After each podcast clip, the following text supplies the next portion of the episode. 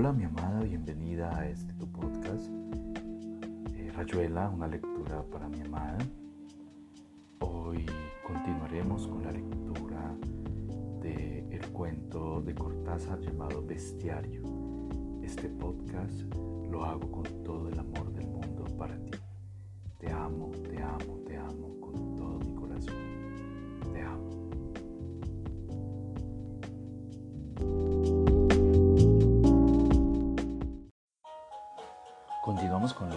final del relato de Cortázar llamado Bestiario.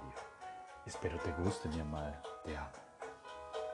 Isabel se sentó al lado de la mesa, por favor. Había nubes de bichos girando bajo la lámpara de carburo. Se hubiera quedado horas mirando la nada y repitiendo, por favor, por favor, rema, rema. ¿Cuánta, ¿Cuánto la quería? Y esa voz de tristeza sin fondo, sin razón posible, la voz misma de la tristeza. Por favor, rema, rema. Un calor de fiebre le ganaba la cara, un deseo de tirarse los pies de rema, de dejarse llevar en brazos por rema, una voluntad de morirse mirándola y que rema le tuviera lástima, le pasara finos dedos frescos por el pelo, por los párpados. Ahora ya alcanzaba una jarra verde llena de limones partidos y hielo. Llévasela, rema. Le pareció que temblaba, que se ponía de espaldas a la mesa para que ella no le viese los ojos. Ya tiré el mamboreta, rema. Se duerme mal con el calor pegajoso y tanto zumbar de mosquitos. Dos veces estuvo a punto de levantarse, salir al corredor o ir al baño a mojarse las muñecas y la cara. Pero oía andar a alguien abajo. Alguien se paseaba de un lado al otro del comedor. Llegaba al pie de la escalera, volvía. No eran los pasos oscuros y espaciados de Luis, no era el andar de Rema. Cuánto calor tenía esa noche el nene, cómo se habría bebido a largo sorbo la limonada. Isabel lo veía bebiendo de la jarra, las manos sosteniendo la jarra verde con rodajas amarillas, oscilando en el agua bajo la lámpara. Pero a la vez estaba segura de que el nene no había bebido la limonada, que estaba aún mirando la jarra que ella le llevara hasta la mesa como alguien que mira una perversidad infinita. No quería pensar en la sonrisa del nene, subir hasta la puerta como para asomarse al comedor, su retorno lento. Ella tenía que traérmela. A vos te dije que subieras a tu cuarto y no ocurrírsele más que una respuesta tan idiota. Está bien, fresca, nene. Y la jarra verde como el mamboreta. Nino se levantó el primero y le propuso ir a buscar caracoles al arroyo. Isabel casi no había dormido. Recordaba salones con flores, campanillas, corredores de clínica, hermanas de caridad, termómetros en vocales con bicloruro, bicloruro, imágenes de primera comunión, Inés, la bicicleta rota, el tren mixto, el disfraz de gitana de los ocho años, entre todo eso, como delgado aire entre hojas de álbum, se veía despierta, pensando en tantas cosas que no eran flores, campanillas, corredores de clínica. Se levantó de mala gana, se lavó duramente las orejas.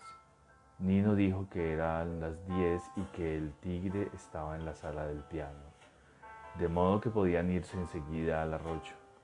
Bajaron juntos, saludando apenas a Luis y al nene que leían con las puertas abiertas. Los caracoles quedaban en la costa sobre los trigales. Nino anduvo quejándose de la distracción de Isabel.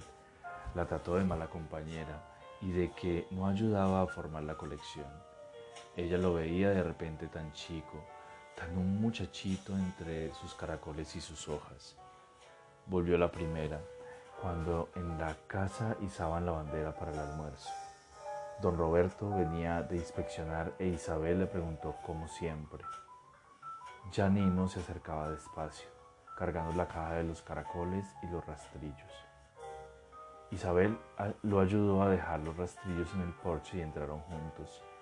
Rema estaba ahí, blanca y callada. Nino le puso un caracol azul en la mano. Para vos, el más lindo. El nene ya comía con el diario al lado. A Isabel le quedaba apenas sitio para apoyar el brazo. Luis vino el último de su cuarto. Contento como siempre a mediodía. Comieron. Nino hablaba de los caracoles, los huevos de caracoles en las cañas, la colección por tamaños o colores. Él los mataría solo porque Isabel le, daba pena. Los pondrían a secar en una chapa de zinc. Después vino el café y Luis los miró con la pregunta usual. Entonces Isabel se levantó la primera para buscar a don Roberto, aunque don Roberto ya le había dicho antes. Dio vuelta al porche y cuando entró otra vez, Rema y Nino tenían las cabezas juntas sobre los caracoles. Estaban como en una fotografía de familia. Solamente Luis la miró y ella dijo, está en el estudio del nene. Se quedó viendo cómo el nene alzaba los hombros, fastidiado, y Rema que tocaba un caracol con la punta del dedo, tan delicadamente que también su dedo tenía algo de caracol. Después Rema se levantó para ir a buscar más azúcar, e Isabel fue detrás de ella charlando hasta que volvieron, riendo por una broma que habían cambiado en la antecocina. Como a Luis le faltaba tabaco y mandó a Nino a su estudio, Isabel lo desafió a que encontraba primero los cigarrillos y salieron juntos. Ganó Nino. Volvieron corriendo y empujándose. Casi chocan con el nene que se iba a leer el diario a la biblioteca, quejándose por no poder usar su estudio. Isabel se acercó a mirar los caracoles y Luis esperando que le encendiera como siempre el cigarrillo, la vio perdida, estudiando los caracoles que empezaban despacio a asomar y moverse, mirando de pronto a Rema, pero saliéndose de ella como una ráfaga y obsesionada por los caracoles, tanto que no se movió el primer alarido del nene. Todos corrían ya y ella estaba sobre los caracoles como si no oyera el nuevo grito ahogado del nene. Los golpes de Luis en la puerta de la biblioteca, Don Roberto que entraba con perros, las quejas del nene entre los ladridos furiosos de los perros. Y Luis repitiendo, pero si estaba en el estudio de él, ella dijo que estaba en el estudio de él, inclinada sobre los caracoles esbeltos como dedos, quizá como los dedos de Rema, o era la mano de Rema que le tomaba el hombro, le hacía alzar la cabeza para mirarla, para estarla mirando una eternidad, rota por su llanto feroz contra la pollera de Rema, su alterada alegría, y Rema pasándole la mano por el pelo, calmándola con un suave apretar de dedos y un murmullo contra su oído, un balbucear de gratitud, de innominable aquiescencia.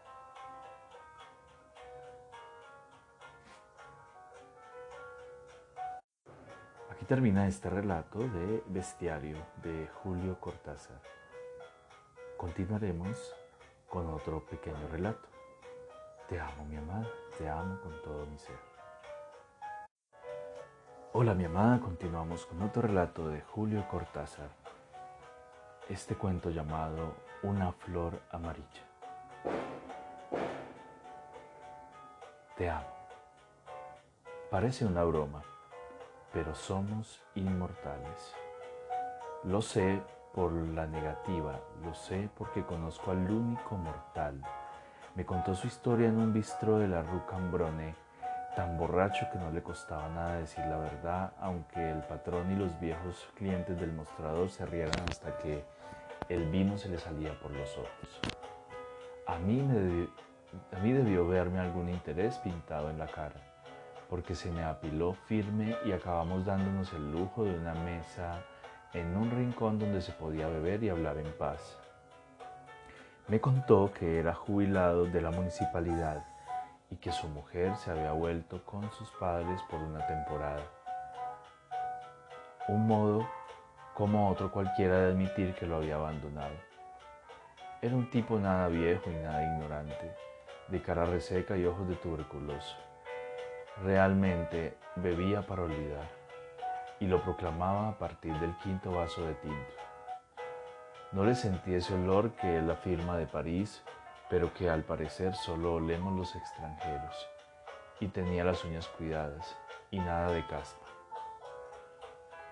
Contó que en un autobús de la línea 95 había visto a un chico de unos 13 años y que al rato de mirarlo descubrió que el chico se parecía mucho a él. Por lo menos se parecía al recuerdo que guardaba de sí mismo a esa edad. Poco a poco fue admitiendo que se le parecía en todo, la cara, las manos, el mechón cayéndole en la frente, los ojos muy separados y más aún en la timidez.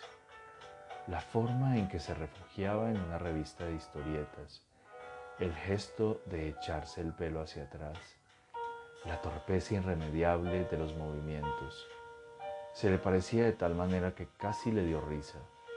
Pero cuando el chico bajó en la rue de Rennes, él bajó también y dejó plantado a un amigo que lo esperaba en Montparnasse. Buscó un pretexto para hablar con el chico. Le preguntó por una calle y oyó ya sin sorpresa una voz que era su voz de infancia. El chico había, iba hacia esa calle. Caminaron tímidamente juntos a unas, unas cuadras. A esa altura, una especie de revelación cayó sobre él. Nada estaba explicado, pero era algo que podía prescindir de explicación, que se volvía borroso o estúpido cuando se pretendía, como ahora, explicarlo. Resumiendo, se las arregló para conocer la casa del chico y con el prestigio que le daba un posado de instructor de Boy Scouts, se abrió hasta, hasta esa fortaleza de fortalezas, un hogar francés. Encontró una miseria decorosa y una madre avejentada, un tío jubilado, dos gatos. Después no le costó demasiado que un hermano suyo le confiara a su hijo que andaba por los 14 años y los dos chicos se hicieron amigos. Empezó a ir todas las semanas a casa de Luke. La madre lo recibía con café recocido. Hablaban de la guerra, de la ocupación, también de Luke. Lo que había empezado como una revelación se organizaba geométricamente. Iba tomando ese perfil demostrativo que a la gente le gusta llamar fatalidad. Incluso era posible formularlo con las palabras de todos los días. Luke era otra vez él. No había mortalidad. Éramos todos inmortales. Todos inmortales, viejo. Fíjese, nadie había podido comprobarlo y me toca a mí. En un 95. Un pequeño error en el mecanismo. Un pliegue del tiempo.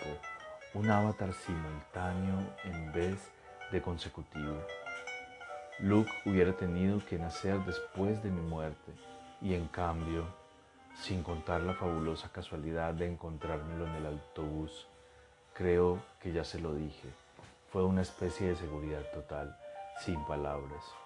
Era eso y se acabó, pero después empezaron las dudas, porque en esos casos uno se trata de imbécil o toma tranquilizantes.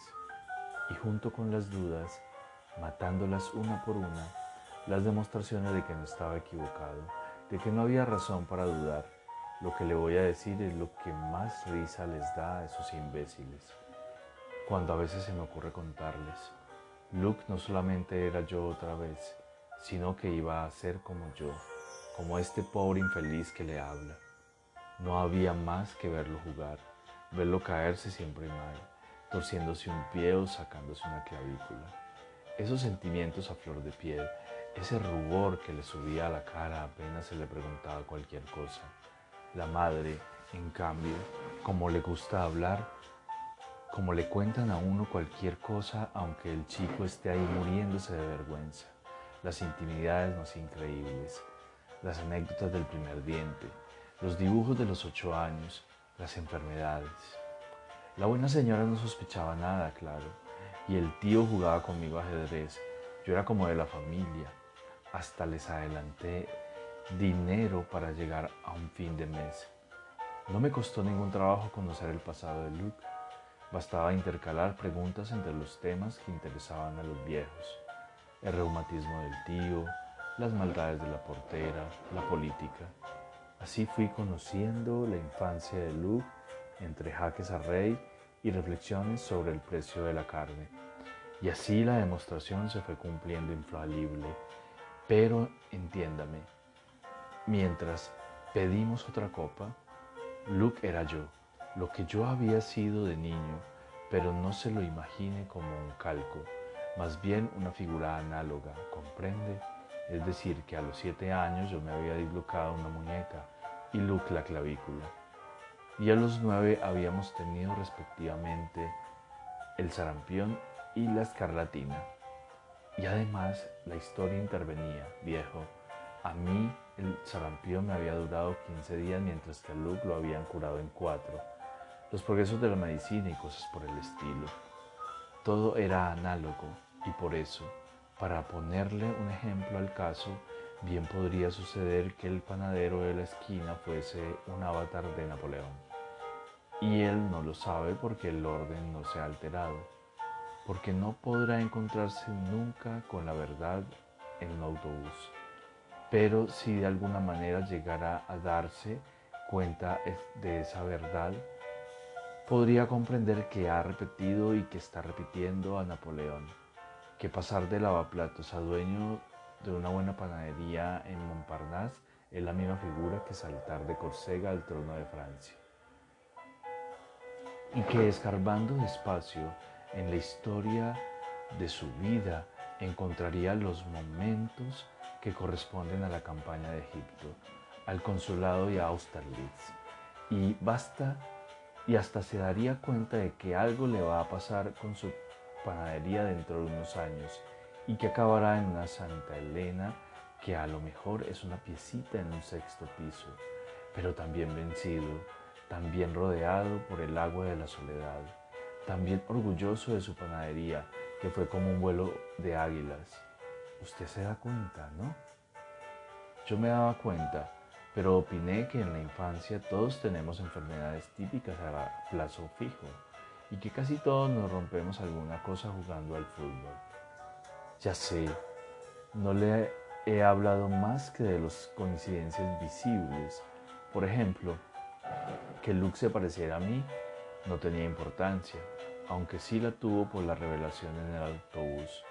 Lo verdaderamente importante eran las secuencias. Y eso es difícil de explicar, porque tocan al carácter, a recuerdos imprecisos, a fábulas de la infancia. En ese tiempo, quiero decir, cuando tenía la edad de Luke, yo había pasado por una época amarga que empezó con una enfermedad interminable. Después, en plena convalecencia, me fui a jugar con los amigos y me rompí un brazo.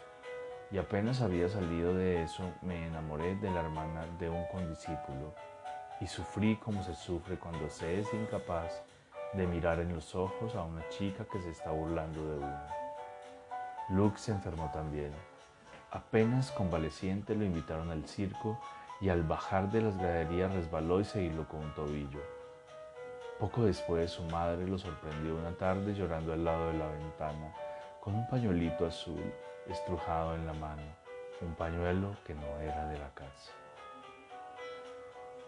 Como alguien tiene que ser de contradictor en esta vida, dije que los amores infantiles son el complemento inevitable de los machucones y las pleuresias, pero admití que lo del avión ya era otra cosa.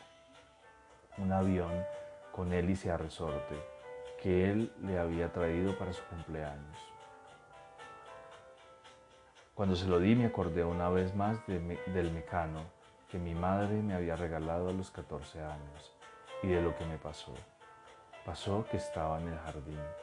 A pesar de que se veía una tormenta de verano y se oían ya los truenos, y me había puesto a armar una grúa sobre la mesa de la glorieta, cerca de la puerta de calle. Alguien me llamó desde casa y tuve que entrar un minuto. Cuando volví, la caja del mecano había desaparecido y la puerta estaba abierta. Gritando desesperado corrí a la calle donde ya no se veía nadie y en ese mismo instante cayó un rayo en el chalet de frente. Todo se, eso ocurrió como en un solo acto. Y yo lo estaba recordando mientras le daba el avión a Luke y él se quedaba mirándolo con la misma felicidad con que yo había mirado mi, mi mecano. La madre vino a traerme una taza de café y cambiamos las frases de siempre cuando oímos un grito. Luke había corrido a la ventana como si alguien siquiera tirarse al vacío, como si quisiera tirarse al vacío. tenía la cara blanca y los ojos llenos de lágrimas. Alcanzó a balbucear que el avión se había desviado en su vuelo, pasando exactamente por el hueco de la ventana entreabierta. No se lo ve más, no se lo ve más, repetía llorando. Oímos gritar más abajo. El tío entró corriendo para anunciar que había un incendio en la casa de enfrente. ¿Comprende ahora? Sí, mejor nos tomamos otra copa. Después, como yo me callaba, el hombre dijo que había empezado a pensar solamente en Luke, en la muerte de Luke. Su madre lo destinaba a una escuela de artes y oficios para que modestamente se abriera lo que ella llamaba un camión en la vida, pero ese eh, un camino en la vida, su camino en la vida, para que modestamente se abriera lo que ella llamaba su camino en la vida. Pero ese camino ya estaba abierto y solamente él, que no hubiera podido hablar sin que lo tomara por loco y lo separaran para siempre de Luke. Podía decirle a la madre y al tío que todo era inútil, que cualquier cosa que hicieran, el resultado sería el mismo. La humillación, la rutina lamentable, los años monótonos, los fracasos que van royendo la ropa y el alma, el refugio en una soledad resentida, en un bistro de barrio. Pero lo peor de todo no era el destino de Luke. Lo peor era que Luke moriría a su vez y otro hombre repetiría la figura de Luke y su propia figura hasta morir para que otro hombre entrara a su vez en la rueda. Luke ya casi no le importaba. De noche su insomnio se proyectaba más allá hasta otro Luke hasta otros que se llamaban Robert o Claude o Michel, una teoría al infinito de pobres diablos repitiendo la figura sin saberlo. Convencidos de su libertad y su albedrío. El hombre tenía el vino triste, no había nada que hacerle.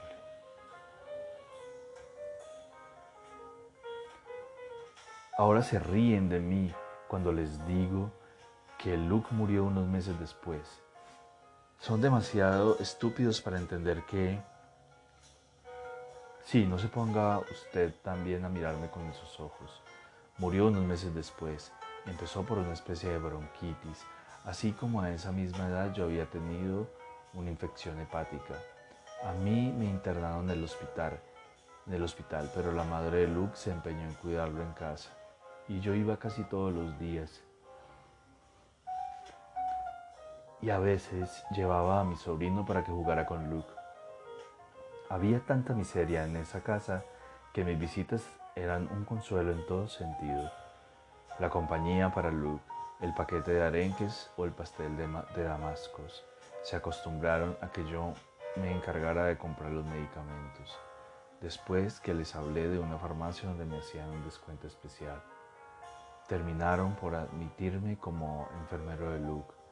Y ya se imagina que en una casa como esa, donde el médico entra y sale sin mayor interés, nadie se fija mucho si los síntomas finales coinciden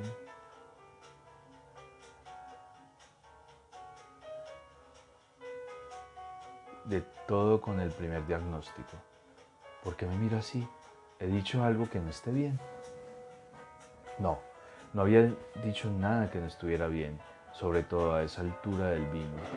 Muy al contrario, a menos de imaginar algo horrible, la muerte del pobre Luke venía a demostrar que cualquiera dado a la imaginación, puede empezar un fantaseo en un autobús 95 y terminarlo al lado de la cama donde se está muriendo calladamente un niño.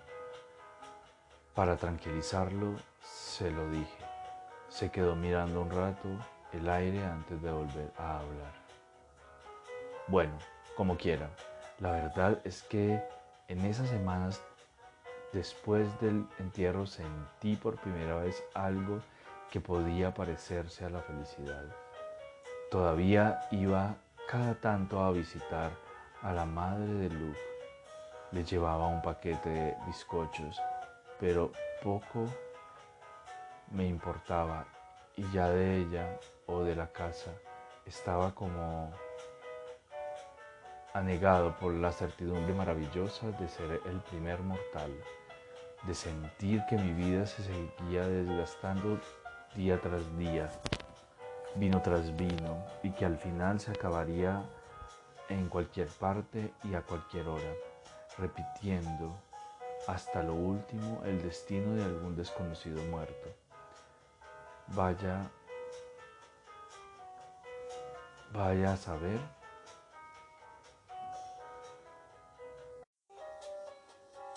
Pero yo sí que estaría muerto de verdad sin un look que entrara en la rueda para repetir estúpidamente una estúpida vida.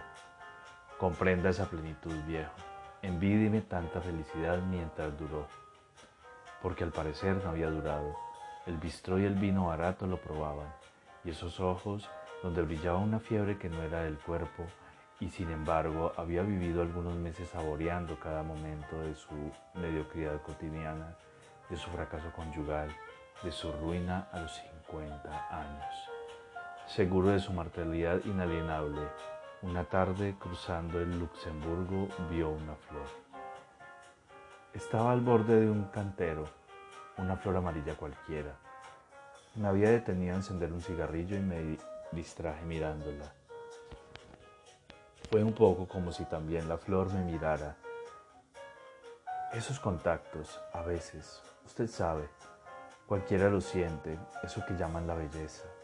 Justamente eso, la flor era bella, era una lindísima flor, y yo estaba condenado. Yo me iba a morir un día para siempre. La flor era hermosa, siempre había flores para los hombres futuros.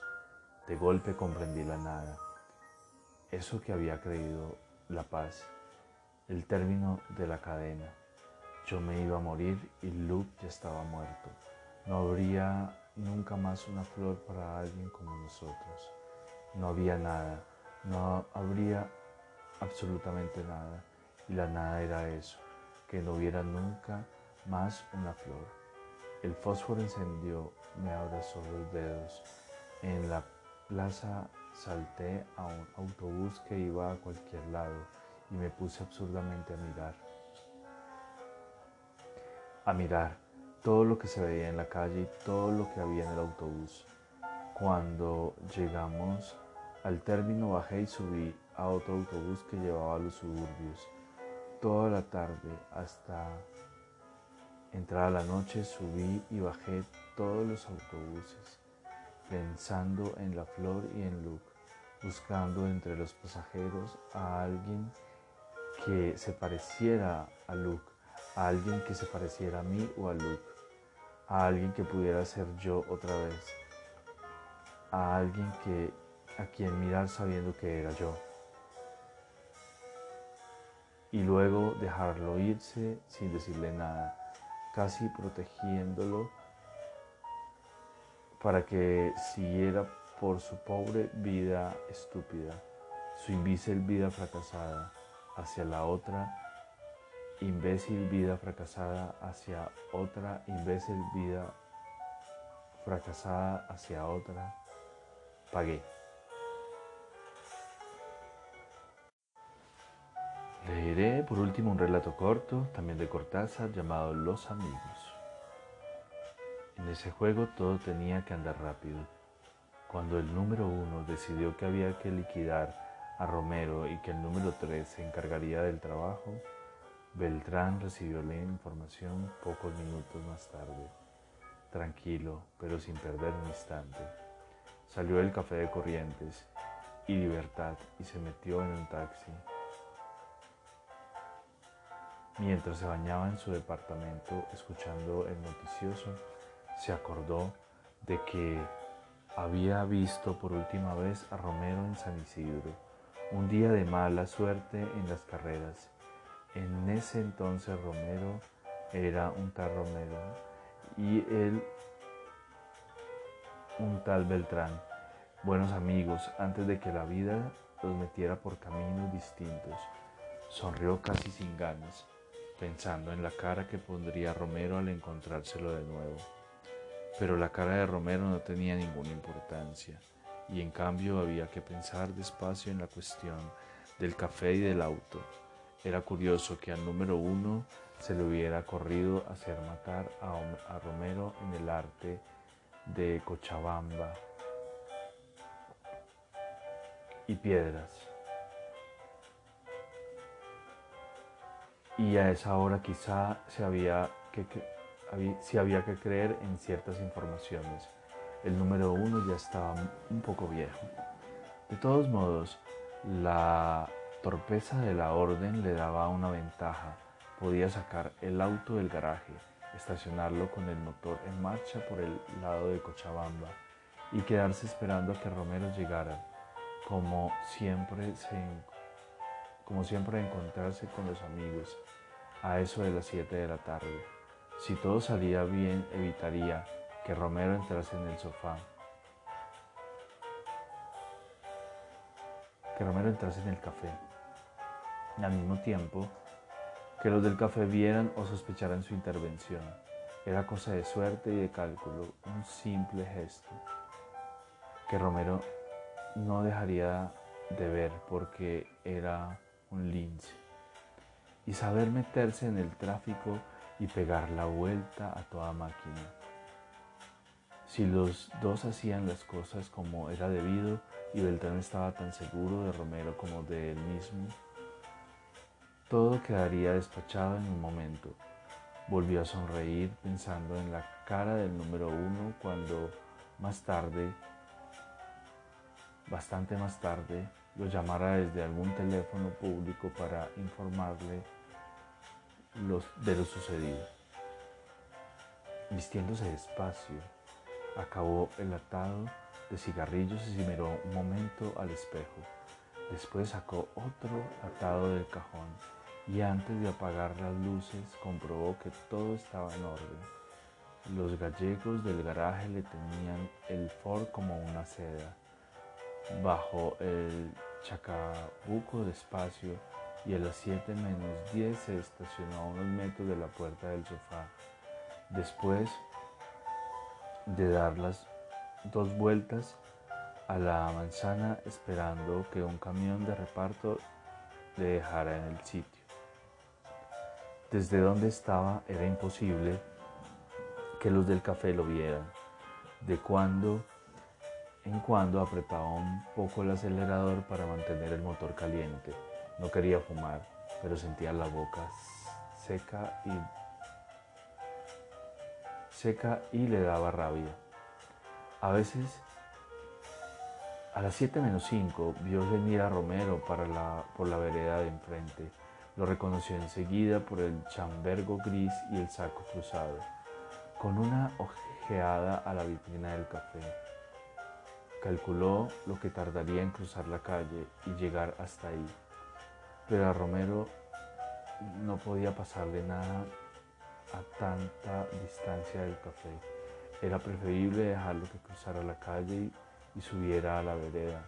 Exactamente en ese momento, Beltrán puso el coche en marcha y sacó el brazo por la ventanilla.